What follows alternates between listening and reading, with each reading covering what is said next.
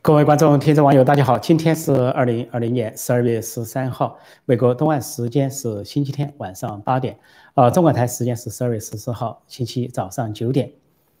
在美国，关键的一天来到了，美国迎来了关键的一天，十二月十四号，明天星期一，是选举人票、选举人团汇聚的日子。这个日子很重要，按照传统的政治运作，在这一天就决定了各州的选举人。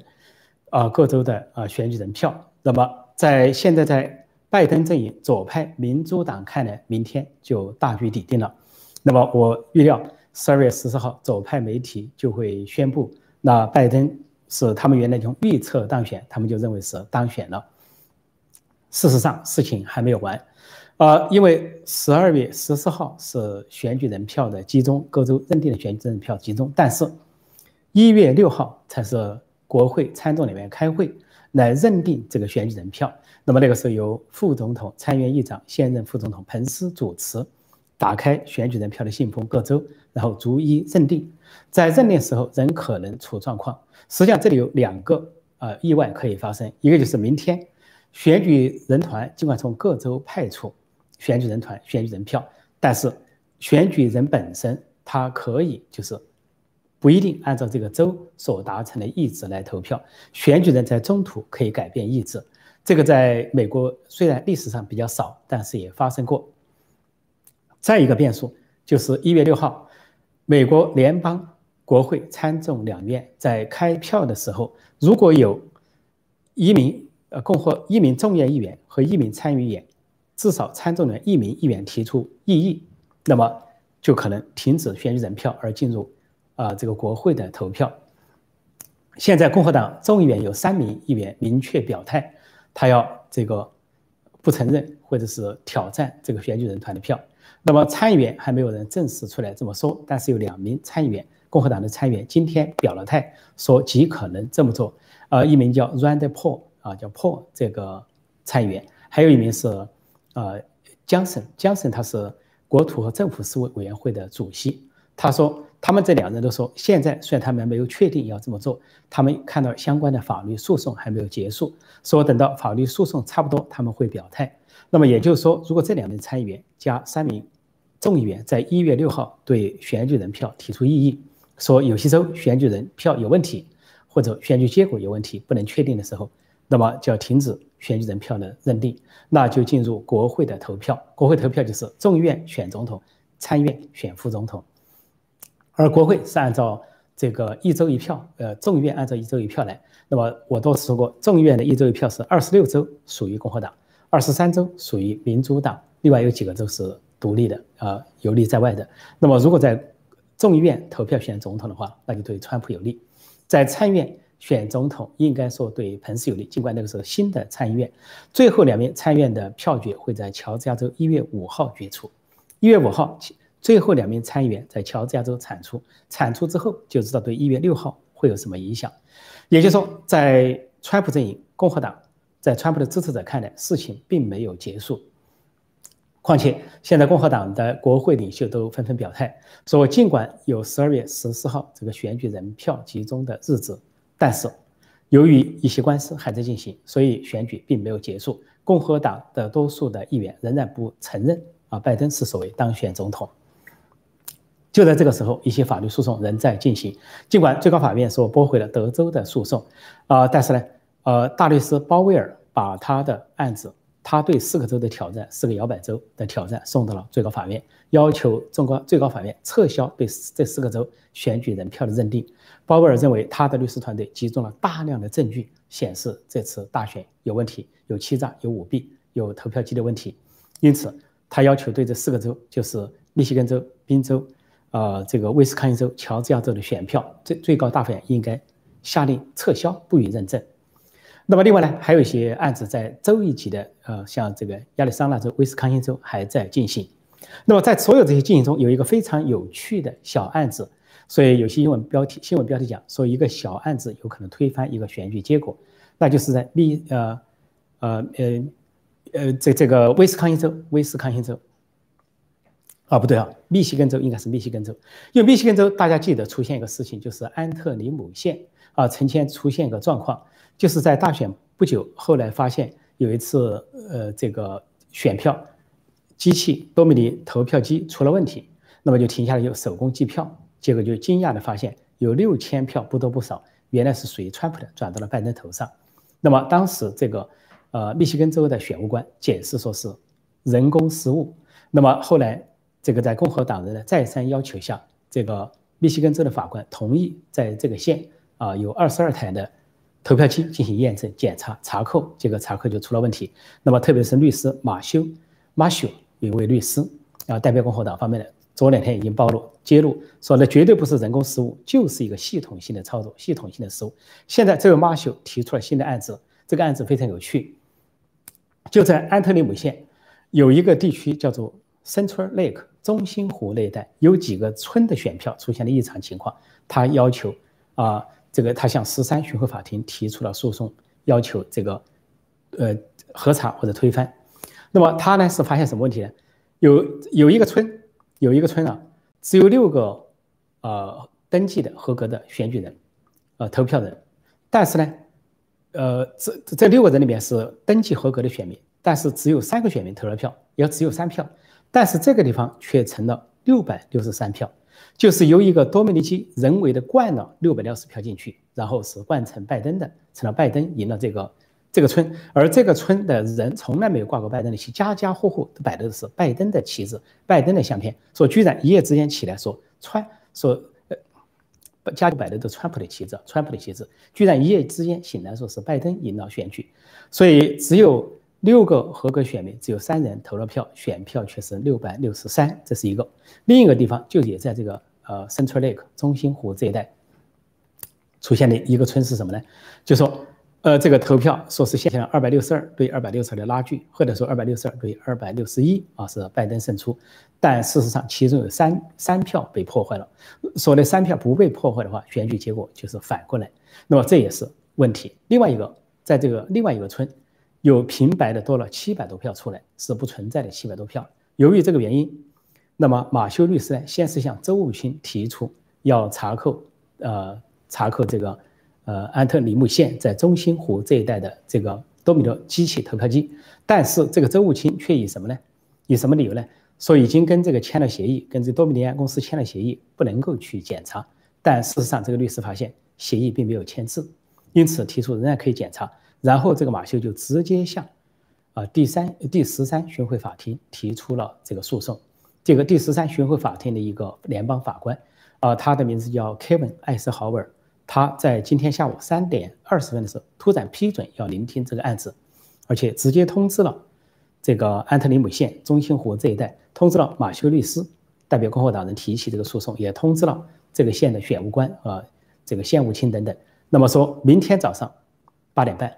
十二月十四号星期早上八点半，要这个查扣这些机器和制表，要进行这个法院的听证，以做出一个裁决。这是在十二月十四号即将发生选举人票汇集华盛顿的时候，突然在密歇根州所发生的一个情况。说这是个小小的、小小的呃地方、小小的村发生的情况。但是如果说现在有专家分析这个村。这个县的结果能够被推翻，那就有可能进一步扩大到整个密西根州。所以就有一个标题说，一个小小的村村是否能够翻转这一次的大选的这个认证？说这是一个有趣的进展。呃，总之呢，在十二月十四号这个重大日子来临之前，我想各方都会博弈，就跟昨天在华盛顿所呈现的那样，川普的支持者成千上万的涌入了华盛顿来支持川普，结果在结束的时候又发生了左派安提法出来挑衅滋事。那么，在共和党的支持者方有一种叫做“啊 Proud Boy” 啊骄傲的男孩的团体，说要保护川普的支持者啊断后保护，结果双方发生了冲突。冲突的时候，这些呃华盛顿特区的警察，因为华盛顿特区是以黑人为主的民主党的票仓啊，其中百分之九十多的选票都到了拜登那边。那么这些警察呢，据说是对啊安提法啊极左派有保护的倾向，有掩护他们的倾向，所以是导致呢。这个骄傲男孩就是川普的支持者这么一个组织啊受伤，有多人被匕首捅伤，这说明了这个安提法左派继续的制造暴力。他们人数不多，但是制造暴力，所以很多人都说，是不是该川普的支持者还击的时候了？持枪的这个共和党的传统支持是不是应该拿起枪来正当防卫、自卫还击的时候了？因为左派今年制造了大量的暴力，可以说是，呃，这个。斑斑事迹，斑斑血迹，制造了大量的势力，大量的暴力，他们应该是受到惩罚的时候了，是不是应该清算的时候了？好，现在的时间是八点零十分，八点十分，我一边回答大家的问题啊，一边继续给大家啊报道相关的情况。哦，这里有人说，呃，有没有可能因为中共知道今年川普大选，故意在年初放出病毒干预大选？当然，这个可能性是不能排除的，因为这次。这个大瘟疫啊，大瘟疫本身就充满了各种各样的背后的一些呃，从理论上说是阴谋论，从实践上说是可能性。那么就说这个病毒来源，首先是中国是确定无疑，世界上的国家都知道是来自于中国，只有中共一家不承认在国内制造，啊甩锅还假装想甩到别的国家头上，什么印度啊、孟加拉啦、美国啊、什么西班牙啦、意大利啊等等甩了一圈，没有一个国家承认中国这个甩锅。一百八十八个国家都认定是中共是中国那边，这还只是说来源，而来源本身，中共是拒绝外国专家，拒绝世卫组织专家，本身有鬼。所以其中一个说法就是，中共的这个武汉病毒实验室出了问题，或者中共故意让它出了问题。那么有两个出发点，一个出发点可以针对香港，香港的大抗争经久不息，想在香港投放，让香港人民出不了街，结果不慎在武汉失守。另一种可能性就是说，武汉病毒实验室不慎泄露，毁了武汉。然后毁了中国，又毁了世界。还有一种可能性，就是刚才网友所说的，就是中共制造出细菌武器，要来对付其他国家。说前两天习近平在政治局政治局会议上宣布，今年二零二零年只有中国实现了经济正增长，所有其他国家暗示都是负增长。怎么来的？就是大瘟疫。大瘟疫来自于何处？来自于中国，来自于武汉。所以这就是毛泽东以前讲的斗争。他怎么跟敌人斗争？就是削弱敌人，壮大自己，就是他所说的斗争。他的斗争策略说，不排除习近平、王沪宁等人用了毛泽东这套斗争策略，用一种超限战、无底线的超限战对付美国。说美国这次大选的背景就是大瘟疫，中国来自中国的大瘟疫是美国最大的背景。如果没有这个大瘟疫，川普这种杰出的内政、内政和外交的成就和经济的成就，我就说他躺着选的赢了。结果现在另一个躺着的，反倒是被媒体宣布赢了，躺在地下室的，躺在停车场的，然后不出面选举的。这个人，然后没人注意、没有人气的一个人，居然被媒体宣布为获胜者，说中共的黑手在背后。说到这里，还得给大家呃报告一句哈，呃，今天美国政府也公布，是由外国政府这两天正在用黑客手段入侵美国的，呃，财务部和商业部。那么，呃，FBI 联邦调查调查局正在调查，虽然没有说这个外国政府是谁，但是大家都广泛的怀疑是共产中国。那么联邦调查局是否会公布？那么事后再说。好，我继续看大家有什么提问哈？有些什么提问？明天是最紧张的一天啊，大家很多可能都很关心。嗯，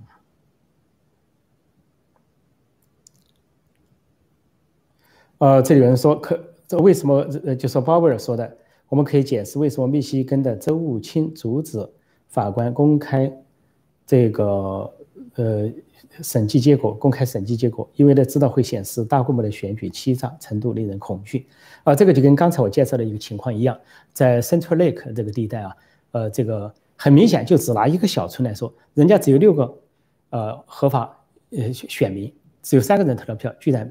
票出来六百六十三，凭空多出六百六十，那就是多米尼安这个机器所出的问题，只要那里认证这个机器有问题，那就说明。整个州甚至全国，这个机器都有问题。这是川普阵营一直坚持的。这个机器背后有中共、有外国势力的捣鬼，可以转换选票、改选票。况且我们一定要记住，CNN、CNN 这个主流媒体、这个左派媒体、这个有线新闻电视网，自己就在他十一月三号、十一月四号在公布选票的时候，自己在一分钟之内就出现了选票戏剧性的改变。头一分钟，呃，川普是个位数，明显是两万那个个位数。呃，那个拜登那里的个位数少两万，但是过了一分钟，川普的两万奇迹般的减少两万，而拜登是奇迹般的增加两万。在那是对宾州、对乔治亚州是同样的情况，就这两个州只有在 CNN 电视转播上直接转播了选票选票的转移，一分钟之内这个选票转移了，就好像一个甲一个乙啊，这这个人明明是比如说二十七万二十七万一分钟前，这个是二十一万，一分钟之后这个二十七万变成二十五万了，这里二十一万变成二十三万了，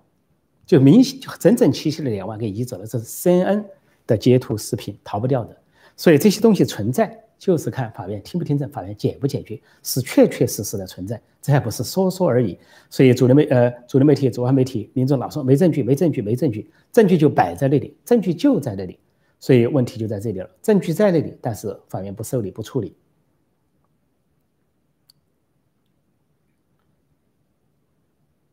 呃，我看看一些相关的问题哈，相关的问题，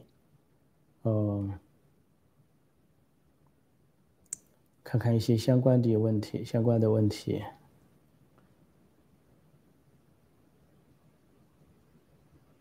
哦，这里有人问说：“破空老师，请问摇摆州是什么意思？”呃，这个讲的摇摆州，但这是个基本知识，正好给大家讲一讲。啊，也顺便讲一下选举人制度，因为明天是选举人团的汇聚。美国的选举制度啊，在开国先贤的时候，本来有四个方案的考虑，一个是直选，就是普选，按照人投票来定这个选举结果，这是现在大多数民主国家所采用的。第二个就是说，用各州的州长来选举总统、副总统，这是一个方案。还有一个方案就是由国会来选举总统、副总统。还有一个就是说，选举人票，就是美国。独特的设计出一种选举人票、选举人团的制度。那么最后在这四种方案中，呃，美国的宪宪选择了第四个方案——选举人团，因为理由是说，当时美国建立的时候是十三个州组成的合众国，那么说十三个州呢是幅员辽阔，呃，然后南北差异很大，人口差异也很大，说仅仅按照人口对一些州不公平。而且，如果是仅仅按照人口，有人口非常多，有的人口非常少，那非常少的那个州呢，就只能跟着人家走，自己的投票永远没有意义。那怎么办？那就是再小的州也要给三张选举人票，再大的州也要按人票人投票来按比例给选举人票。比如加州和纽约州可能多一些，啊，这个罗德岛州或者是德拉华州啊，或者是阿拉斯加州可能少一些，但是它也都有选举人票，代表这个州的权利。说这就是美国选举人票的由来，选举人团的由来，就形成了二次投票、间接投票，是世界上独一无二的选举人制度。那么这个呢，就出现了一个问题，出现问题就是发现最近几十年的选举啊，呃，这个红色州比较固定，这是呃共和党的州，比如说啊德德克萨斯州长期不变，呃蓝色州也基本比较稳定，长期不变，比如说加州、纽约州啊民主党的票仓，但是最后战场就摆在摇摆州，摇摆州呢。少说有六个，多说有十个。那么，如果有人要做票，在摇摆州做票就可以改变大选结果，而双方的候选人也都是到摇摆州去催票拉票，所以就集中在最后美国大选的看点就集中在摇摆州，而其他州反而成了旁观者。所以今年就出现这个显著的情况，就是六个摇摆州出现了异常情况。所以现在所有的法律诉讼、选票疑问。啊，这个各方面的啊争议都围绕在这六个摇摆州，而尤其其中有四个最为严重，就是宾州、密西根州、威斯康星州、乔治亚州非常严重。对了，说到乔治亚州，今天又发现一个情况了，这个林伍德大律师公布了视频相片，显示在乔治亚州的一个仓库还有大量的选票没有处理的，一箱一箱的选票，而这些选票是从亚利桑那州运到乔治亚州的。为什么亚利桑那州会运选票到乔治亚州？而且选票点了没点，都是一个疑问。所以他就要求说，州长、州务卿啊，这个机机司法机关，你们开始行动吧，尽你们的责任吧，你们该调查了吧？说这是他的事实。呃，另外鲍威尔大律师他也在说，就是包括这个啊，密西根州啊，这些都是投票具有重大的问题，只不过当地的州务卿在掩盖。所以刚才讲的摇摆州，摇摆州就这这个道理啊。摇摆州就是这些州呢，既可能今年是呃，它叫红红红蓝支持民主党支持共和党的不相上下，有可能是今年是这次选举是偏红的，下次选举偏蓝的，或者是红蓝兼办的。那么所以说就传出最近几十年传出一个说法，得俄州者得天下，得俄亥俄州。那今年川普得了俄亥俄州，还有一个说法是得佛州者得天下，佛罗里达州。就今年川普得了佛州，但川普得了佛州得了。俄亥俄州却被宣布说输了选举，因为宾州、啊密西根州、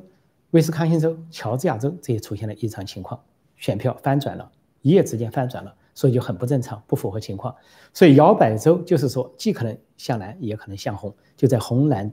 兵家必争之地，就是摇摆州的意思。呃，英文叫 swing states，摇摆州，也叫战场州啊，啊，battlefield states，就是大家激战争夺的州。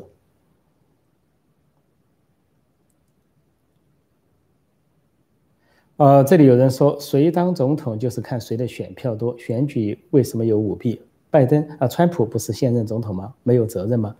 呃，是这样的，美国的情况跟其别的情况不一样。在其他一些国家，我们听到说选举舞弊，比如委内瑞拉或者是白俄罗斯，白俄罗斯出现这个情况之后呢，我们都知道是当局搞鬼，因为当局掌握有政府资源，他搞鬼啊，通过选举软件啊、投票机，还有自己掌控的这些司法或者是军队等等。他在捣鬼，但是美国的情况刚好相反。在美国的情况呢，历史上来说，一遇到邮政投票啊，啊，一遇到这些提前投票，往往说民主党的方面容易出问题，共和党方面比较少出问题。今年这六个摇摆州所报道出来的问题，几乎跟共和党无关啊。有人说，有人这个民主党，民主党支持想检举共和党，检举了半天，检举了两个人，说有两有一个人啊，这个呃投了两次票，检举出来一个事情，全国范围有一个人说是啊帮别人投了票。就这两单小 case，但是呢，民主党被检举出来大量的存在的东西，大量存在的这个选票转移啊，邮政选票的不签名，还有一个人投多少次，投七八次，还有人去这个啊呃这个这个这个像呃亚利桑那州四点多万人投几次啊等等，还有死人票，还有搬走的又去的等等，都是民主党啊这个要么是民主党控制的州。要么就是说是民主党阵营所出现的问题，也就是说，如果说选举中今年出现的问题的话，百分之九十九的问题属于民主党和民主党方面，百分之一甚至不到属于共和党方面的问题，所以大家一目了然是谁在做票，谁在造假。而在这之前，民主党的言论、民主党的做法就非常可疑，民主党坚决要求邮政投票，共和党反对邮政投票，然后，呃，原先的。纽约时报原先的 CNN 都说过邮政投票容易产生舞弊，他们现在不说话了。另外，还再给大家这个重温一下民主党的三个大佬所讲的话，一个是共和党的多数党领袖南希·佩洛西说的话，他向拜登喊话，说到了一十一月三号投票那一天，你无论如何啊不要认输啊，呃不是说你无你不管你那天因为十月三号的投票结果是什么。不管你这个拜登是输还是赢，拜登都要入主白宫，这他说的话奇怪，就好像已经做好准备了。第二句话就是希拉里说的话，前国务卿，啊，前面的总统候选人。败给川普的，他说了一句话，他十一月三号告诉拜登，不管投票结果如何，你不要认输啊，你不要服输，你不要啊做败败选的表示，这也是很奇怪，提前打招呼了，似乎有准备。再一个就是拜登自己在十月二十四号这个联席会议上。当做记者，啊，当做很多人就说了，说我们民主党组成了有史以来最大规模的、最广泛的选举啊舞弊联盟，一字一句说了选举舞弊联盟，当场就说了啊，有人说是口误，但是他面不改色心不跳，事后没做任何的调整，没对他的语句做任何的纠正，所以这些所有这些语言加起来，再加上十月三号晚上，当到了十二点钟、十二点半的时候，大家都认为大局已定的时候，啊，川普领先，在摇摆州全面领先。拜登突然出现了，出现了之后，告诉大家要耐心等待，耐心等待，等待到最把选票点完。他说完这个话之后，突然有四个摇摆州停止了点选票，停止几个小时，几个小时又重新开始点，点之后，突然拜登的票直线上升，翻转过来，说这一切都不是不正常的情况。所以说美国的情况很不一样，说这是共和党和川普方面没有防范的，而在。啊，民主党结合的国内外的势力所做出的这么一些事情，这就是整个的一个图景。好，再看看大家有些什么问题哈？呃，围绕我们明天十二月十四号一个关键的一天，美国历史上今年关键的一天，也是美国历史上关键的一天，也可能明天就是一个在美国历史上要成为某种分水岭的一天。不管它的结果是什么，结果是什么。都会对美国的前途有重大影响，或者或者是坏的影响，或者是好的影响。这里有人说查票就查票，男子汉光明磊落，但他们不敢，的确是这样。民主党方面是遮遮掩掩，百般的遮掩，不愿意查票，不要查多米尼安机器，说那个机器签了约，根据签约不能够去查，甚至说那个机器出了问题，要多米尼安本身的人来处理。啊，这个在亚特兰大，呃，富尔顿县一个服务器 crash 了，瘫软瘫痪了，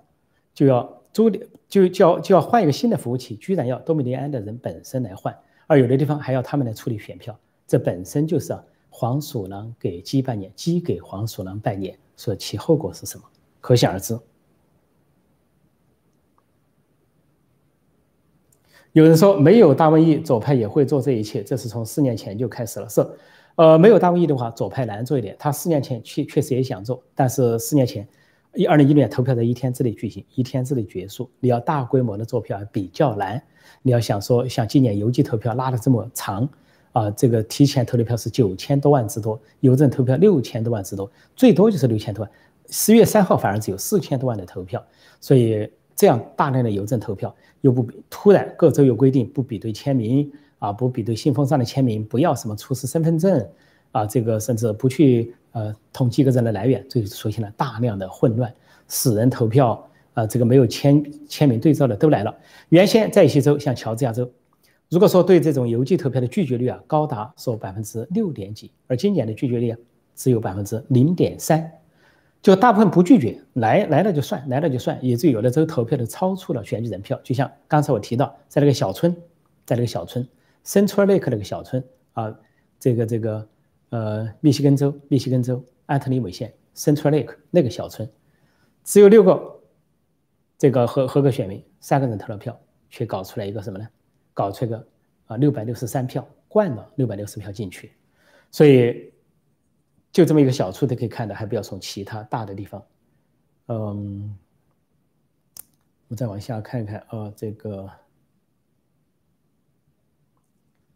这里有人说占星啊，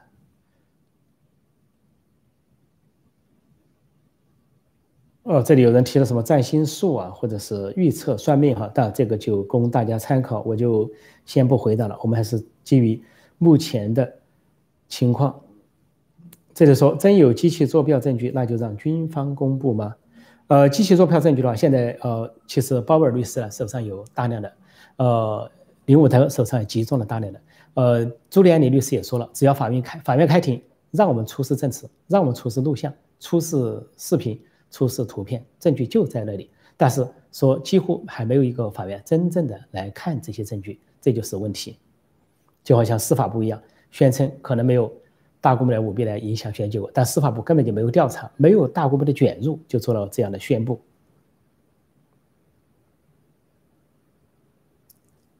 这里说最高法院都不支持川普，川普动不了军队的。啊，最高法院说不支持川普呢，还不能这么说，因为大法官任命之后呢，并不是哦，川普任命了他，他就要为川普说话，那就成了任人唯亲啊，或者是。这个有因果关系了，呃，最高大法官他首先要表现他的司法独立，表现他独立的对宪法的解释。那么其中一个现在有一个案子，德州那个案子，他打回去，他说德州不具备那个地位，不具备那个资格来说别的州影响他，但是有人有这个资格，那就是川普总统本人，还有选举人团、选举人，各州选举有这个资格。那么接下来说，川普本人或者选举人、选举人团有向最高法院起诉的话。那应该说，最高法院不能说，也不听，他不能说，川普本人或者选举人团或者有些有身份的人说不具备这个资格，那不行。说最高大法院，最高法院的这战斗还没有结束，现在要说最高法院就不支持川普这个说法呢，恐怕还不够准确。这里有人问说，你觉得川普总统是否哦，广东啊？陈老师，你觉得川普总统仲有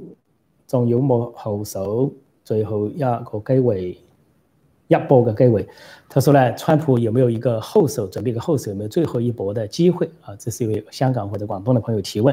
那么，我想川普呢可能是有呃准备的。我昨天晚上报道一件事，我说不能确定日期，现在可以确定了。昨天我报道一件事，说川普出现在海军足球场看这个足球总决赛，受到了军人的起立的欢迎。结果确认是昨天十二月十二号。星期六下午所发生的，在西点军校啊，川普在代理国防部长米勒将军的陪同下，另外还有一位情报总监啊陪同，情报总监是呃拉特克拉夫，大概翻译这样啊，他们两位陪同他出席了这个西点军校的这个仪式，全体军人起立，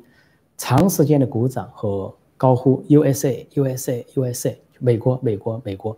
这在一定程度上昨天显示了军人对川普的支持。但是由于昨天所有的媒体，主流媒体没报道，左派媒体没报道，其他媒体报道的比较晚，所以我当时得到这个消息的时候，我说还不知道发生在哪一天。结果到了昨天晚间可以确认，就发生在十二月十二号当天，显示了军队对川普的支持。至于川普会不会走这一步，就大家说的戒严、紧急状态法，这个要效法林肯啊，采取一个坚决的措施来平定左派的这种啊这个。政变、软性政变，或者是叛乱，或者跟外国势力的勾结，会不会这么做？现在可以拭目以待。但是我要说，如果川普要这么做，我昨天说过，那是一个重大的决定，牵一发而动全身，整个美国牵动整个世界。那么他一定要得到共和党高层的这个团结的支持，还有他周围的人，比如说彭斯副总统，呃，还有白宫的其他高官是否支持，共和党的高层大佬是否支持，这些东西都还存在不少的一些。啊，变数，共和党的高层多数支持，恐怕有相当部分不支持，所以川普要再三掂量，说能不能够出那一招。我们要按照美国立足于美国的思维来看问题，而不是立足于中国或者其他角度来看问题，而不是说在旁观，这个叫做什么呢？在旁边干着急来理解这个问题，还是要立足于美国的民主和宪政、美国的政治气氛来看待这件事情。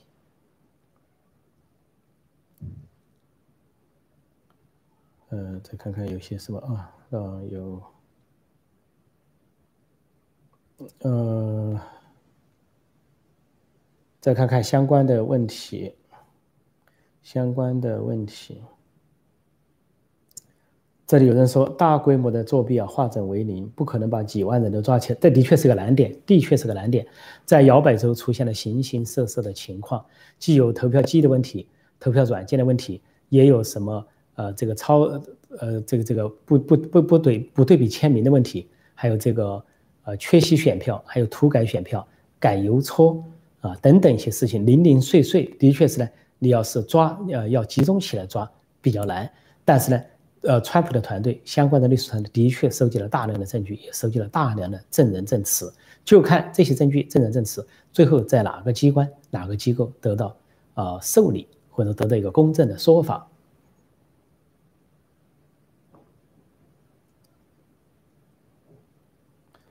呃，这里有人说，呃，中共这个猫腻，呃，盗窃美国大选，这个现在是很多美国的政治家，很多美国的大律师都在指向中共，说中共在盗窃美国这次大选，因为多米尼基这个东西跟中国有关，中共在十月份突然注资四亿美元给这个多米尼安公司，就说明这个，呃，那个大律师都说了。领我的大律说，百分之七十五的资金来自于中共，说这就是个问题，就中共的黑手插在了后面，再加上有假选票运进美国，还加上这个中共本身在美国有大量的潜伏，都可能起作用。所以这次最大的背景还是共产中国，共产党，中国共产党究竟起了什么作用？这是美国最需要追究和防范的。如果说仅仅是美国内部的事，倒也罢了，就因为有了共产中国这个因素，说美国这次啊不能够就此的。啊，算了，或者是善甘罢休。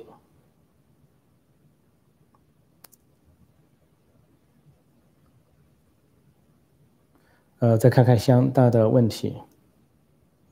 啊，川普最大的失败就是最高法院的大法官的背叛。呃，这个我就说，这个还不能完全的下结论，还不能完全下结论。呃，这个可以这么说，但是也可以另外的说法，也可以说最高大法院的。最高法院的战斗还没有完全结束，别的案子还可以递进去，再往里面递。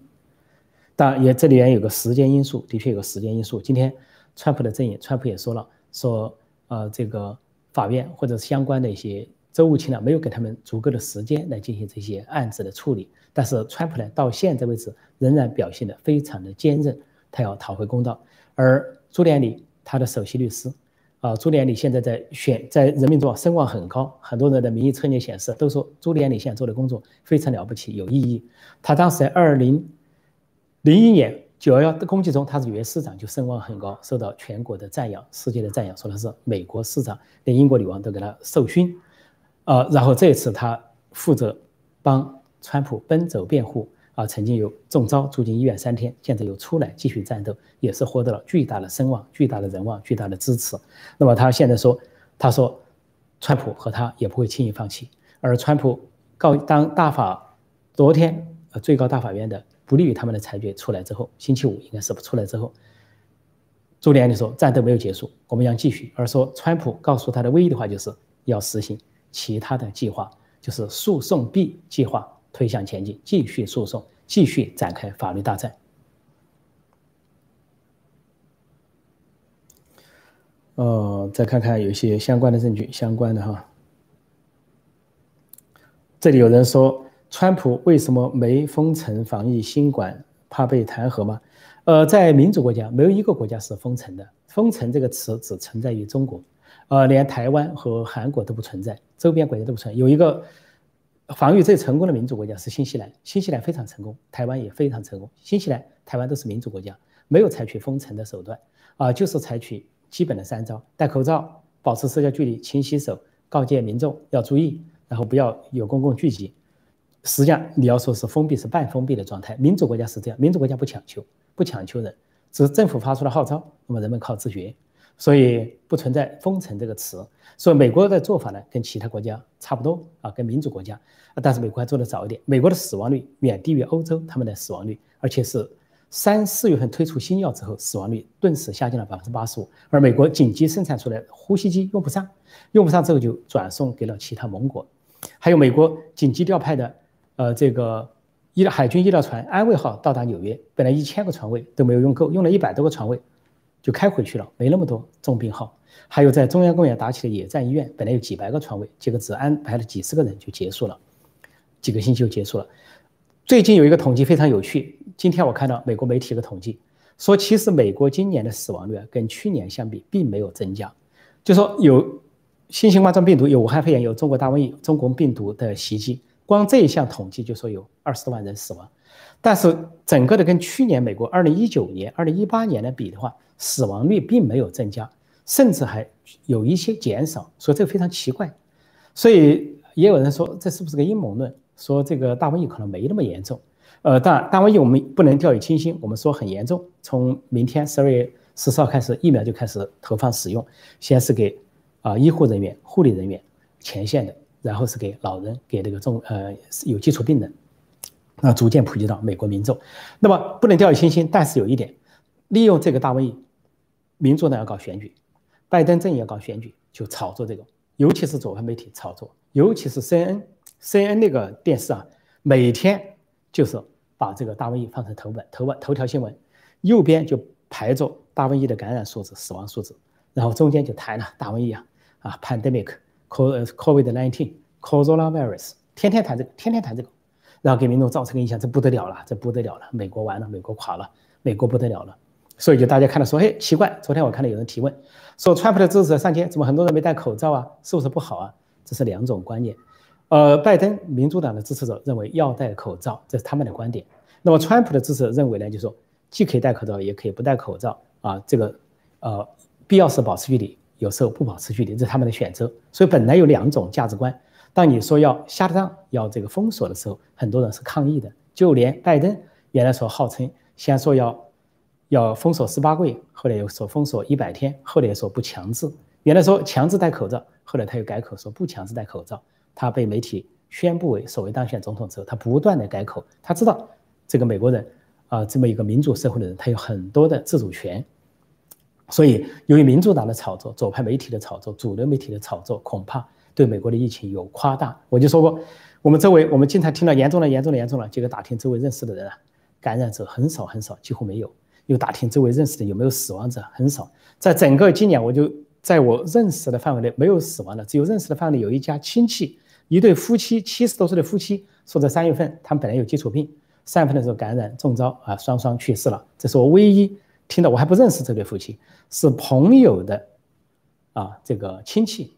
就这么两例，其他没有听到。所以呢，这个大卫究竟怎么样？呃，这个死亡率，况且美国的算法又不一样。本来有基础病、有癌症、有冠心病、有心脏病、有糖尿病、有这个呃老年快快这个老年快走的人，只要跟这个新型啊这个武汉肺炎沾上一点边，都算上这个统计。它不像中国那边不算，哪个不算？只有跟肺部感染算，只有到医院去确诊了算啊。你是在家里抬走的也不算啊。你本身就有心脏病、冠心病、糖尿病也不算。所以说，按中国的这种算法，美国也就恐怕只有几千死亡。按照美国这个算法，中国那边仅仅武汉就几十万人的死亡，而武汉人民的确这么说，说至少烧尸体烧了二十多万。在武汉啊，但全国其他地方不是如此。所以重灾区武汉，重灾区湖北，绝不是中共官方所公布的数字。就跟后面领骨灰盒派长龙领骨灰盒，到处所有的殡仪馆加班加点，连外州市呃那个湖南的、江西的殡仪馆都来增援，还把那个移动式焚化炉开进了武汉，四十台，每一台每天可以处理上千具尸体，都在那里处理。三种东西在当地的殡仪馆日夜运行，外地的外省市的殡仪馆来增援。移动焚化炉移进去啊，运作死了多少人，大家可想而知。所以美国这个数字啊，美国这个数字并不是可能媒体所夸张的那样。当然，但我还是劝大家要谨慎，三件事一定要做好：要戴口罩，要保持距离，要勤洗手。做到这三件事，基本上就算是比较稳妥。现在的时间是八点四十，八点四十，因为今天观众比较踊跃，所以说多回答一些问题。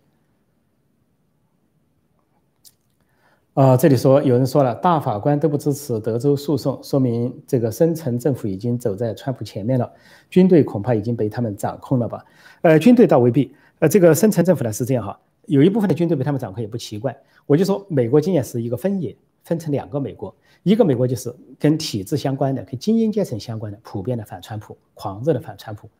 另一个美国就是人民的美国，大众的美国，普罗大众的。产业工人的、农场主的、中呃中产阶级的啊，人口占百分之七十的中产阶级的这样一个美国，人民在支持川普，川普是平民总统、草根总统，人民支持的总统啊。有的用负面的话，左派媒体负面的话就说是民粹主义啊，纯粹来自于人民的民意的支持。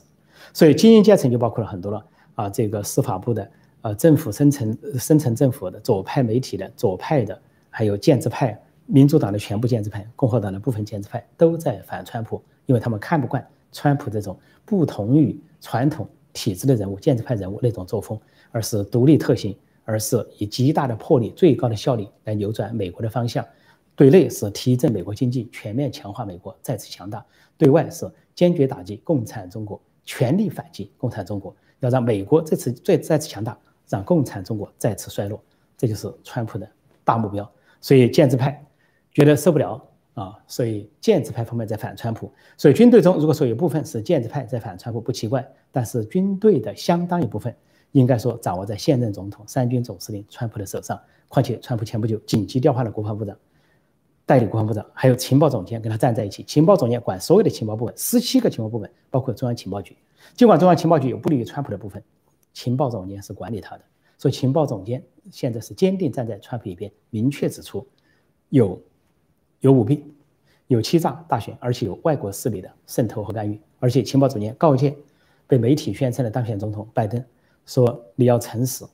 你要知道美国面临的最大威胁是共产中国，并不是你竞选中所说的俄罗斯是什么美国最大威胁，什么共产中国只是竞争对手。”他就明确的告诫拜登要诚实的面对现实，诚实的面对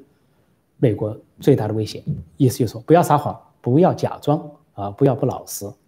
所以情报总监是站在川普一边的。这边有人在开玩笑说，让拜登呃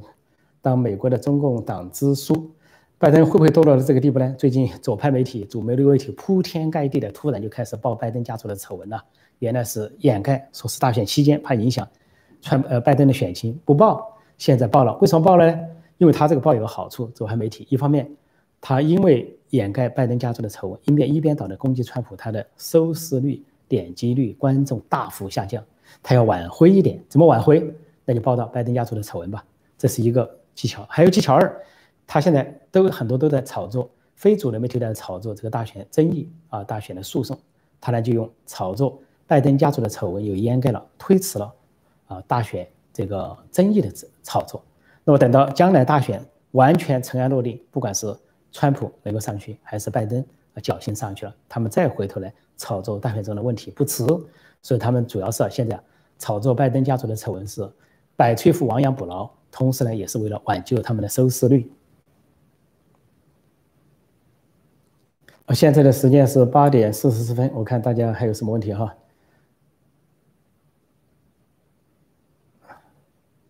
啊，这里说，何况拜登还有定位错误，把美国送给中国，美国人是个傻子吗？他倒是不是把美国送给中国，拜登，拜登家族，民主党不会这么干。啊，这个民主党的议员的主体是反中共的，他们在国会通过的议案。这是高度的共识，支持台湾，支持香港，支持新疆人民，反击中共，都是高度的共识。但是呢，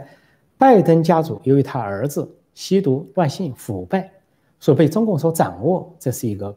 等于说吃了人家的啊嘴短，拿了人家的吃了人家的嘴软，拿了人家的手短了，出现这个情况，被人家所掌握了，这就是个问题了。就好像有的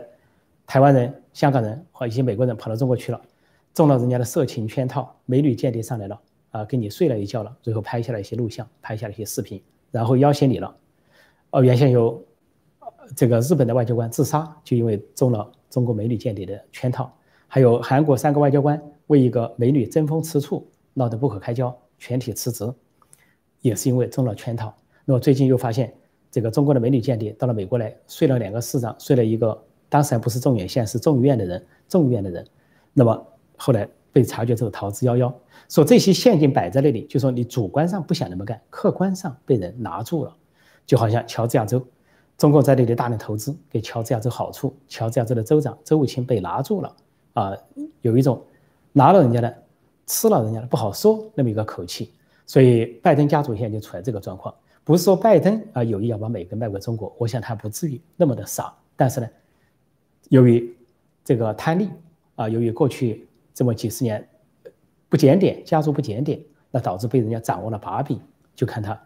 怎么处理这个把柄了。所以他说话都软了三分，一说到中共软了好几分，不管是哪个政策都软了几分。连人民要提名国防部长都不敢提名对中共持强势的鹰派国防部长，而提名一个熟悉中东事务、对中共一点都不熟悉的人来当啊他的国防部长的提名人，这些都显示他有所顾忌，就好像真是被中共拉住了一样，说这是。美国的隐忧也是美国面临的一个重大的风险。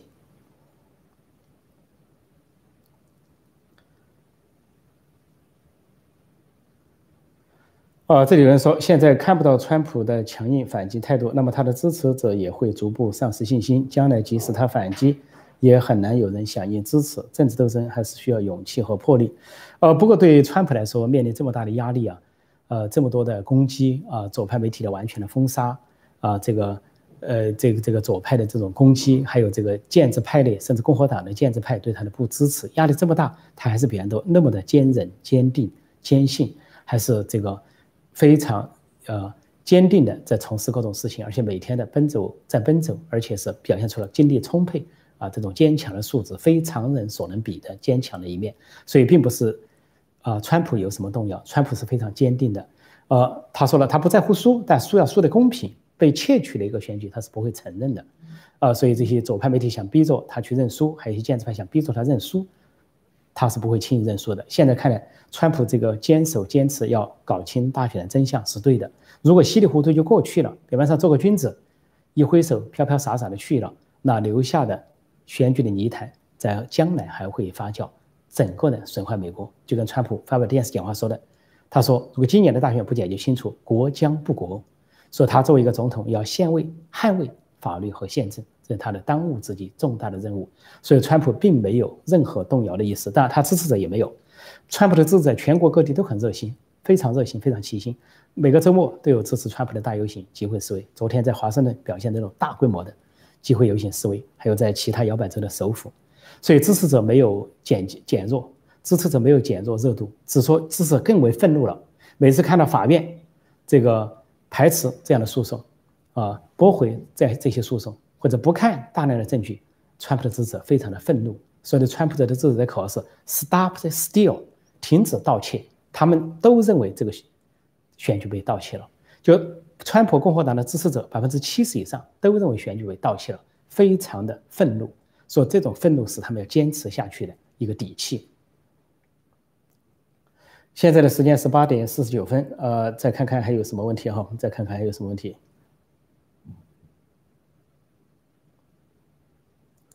哦，这里有人问说，民主党谁在挺川？百年大党不至于堕落至此吧？呃，这个党派之争谈不上民主党挺川的问题，因为民主党它是共和党的对立面，出于政治竞争的需要，它谈不上挺。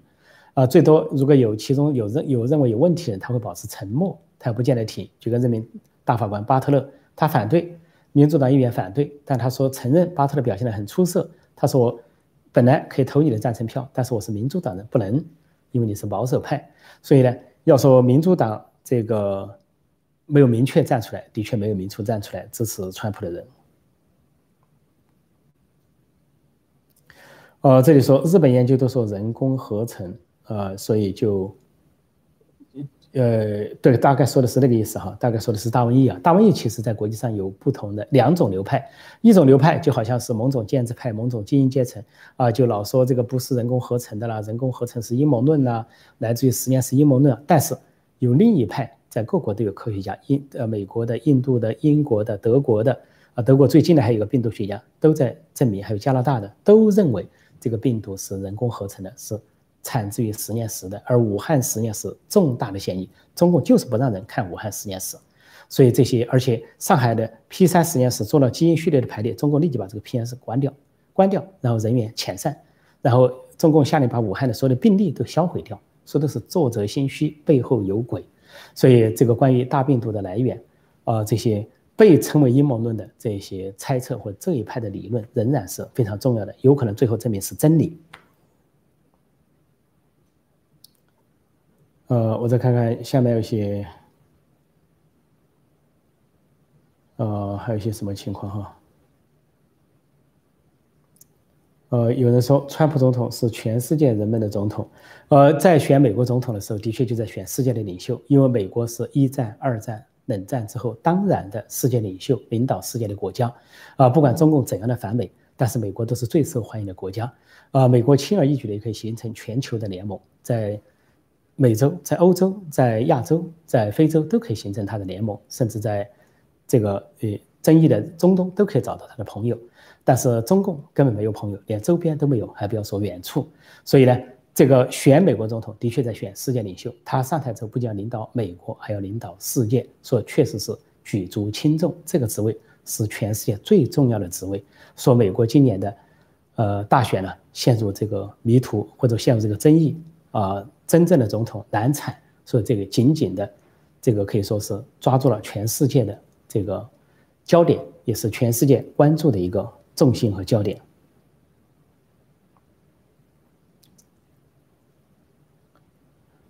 呃，这里有人说特朗普还有七千多万支持者，说大势有七者，看不到美国人维护美国核心价值的决心，恐怕比七千万还要多。的确，客观的说，在生活中的体会超过半数，甚至。可能是多数民间是支持川普的，有两个美国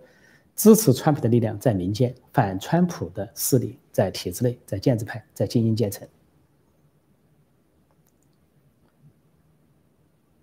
哦，再看看这个。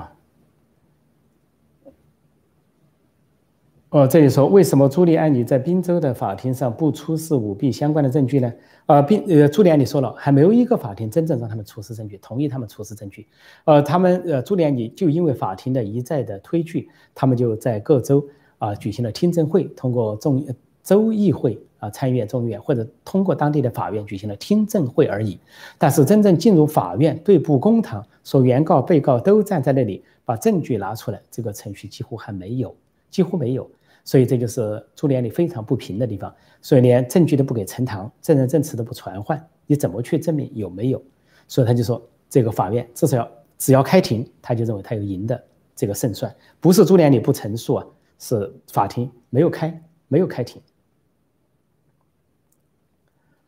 呃，他们是一些法院是收法官和法院收到案子之后就。就宣布了一个结果，要么是驳回，要么说不属于他的权限，要么是建议下级法院去处理，要么就劝他们向最高法院去申诉。因此呢，大多数是没有处理。哦，再看看有些相关的，现在的时间是八点五十四啊，那我们差不多就要结束了这个周末的讨论。明天在十二月十四号这个重要的一天之后，恐怕有重大的。一些结果或者是后果，那明天晚上的直播就非常重要，请大家明天晚上十二月十四号美国东部时间星期一晚上八点，中港台时间早上九点，一定要这个回到这里，回到陈破空中的天下，在线直播、在线互动、在线问答。因为十二月十四号全天下来，我们看看究竟发生什么，对美国历史有什么样的影响，在那个明天晚上可以得出一些比较重大的结论。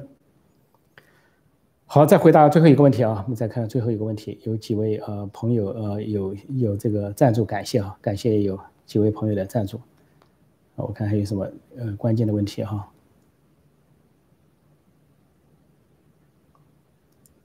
哦，这里有人问，呃，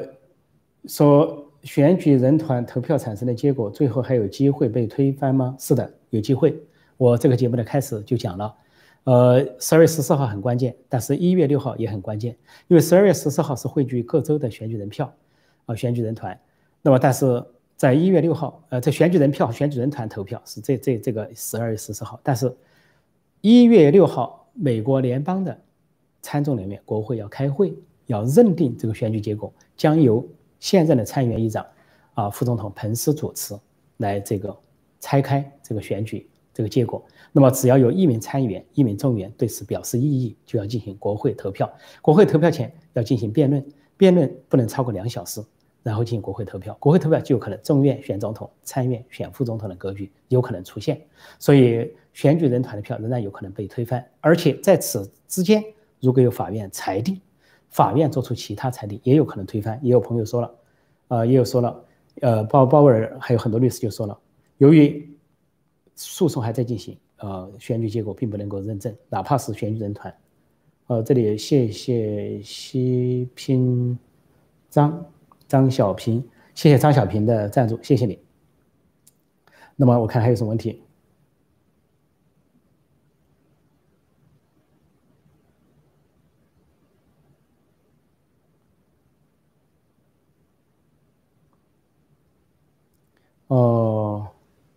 这里说美国应该改变策略，加强与传统欧洲盟友和日本、韩国、台湾对中共的围堵，严防死守。从现在开始，开启新冷战略才是出出路。这是川普正在进行的事情。川普上任以来，提升了跟台湾的关系，强化了跟韩国、呃日本的同盟，而且建立了从美国到日本到印度到澳大利亚的印太防线。啊，同时呢，欧洲也因为美国的觉醒而觉醒起来。啊，那么只是说呢，川普在说话，哎，大嘴巴说话啊，这个不小心对欧洲的盟友法国、德国的这些领导人有所得罪啊，有一些内部的摩擦，包括加拿大的啊总理特鲁多等等，有一些不高兴，这个是一个内部的小分歧。但是美国一直是全球领袖，而川普做的就是建立国际联盟去围堵中共，甚至川普都把俄罗斯和北朝鲜都拉得差不多了。俄罗斯和普京是亲川普的，而北朝鲜这个。竞争也不再跳高，没有搞核试爆，在川普任内，所以认为川普对他是很客气、很友好的。